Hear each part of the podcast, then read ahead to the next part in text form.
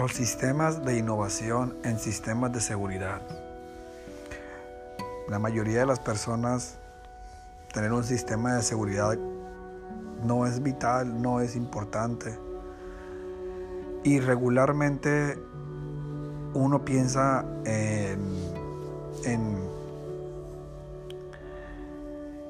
en poner una alarma en su casa, en su empresa, en su negocio cuando regularmente o la mayoría del porcentaje de las personas ya, ya les robaron. Entonces yo te aconsejo que medites y pienses en, en poner un sistema de seguridad.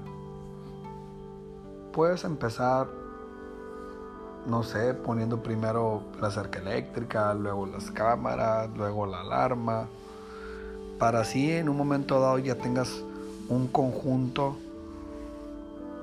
de sistemas de tal manera que puedas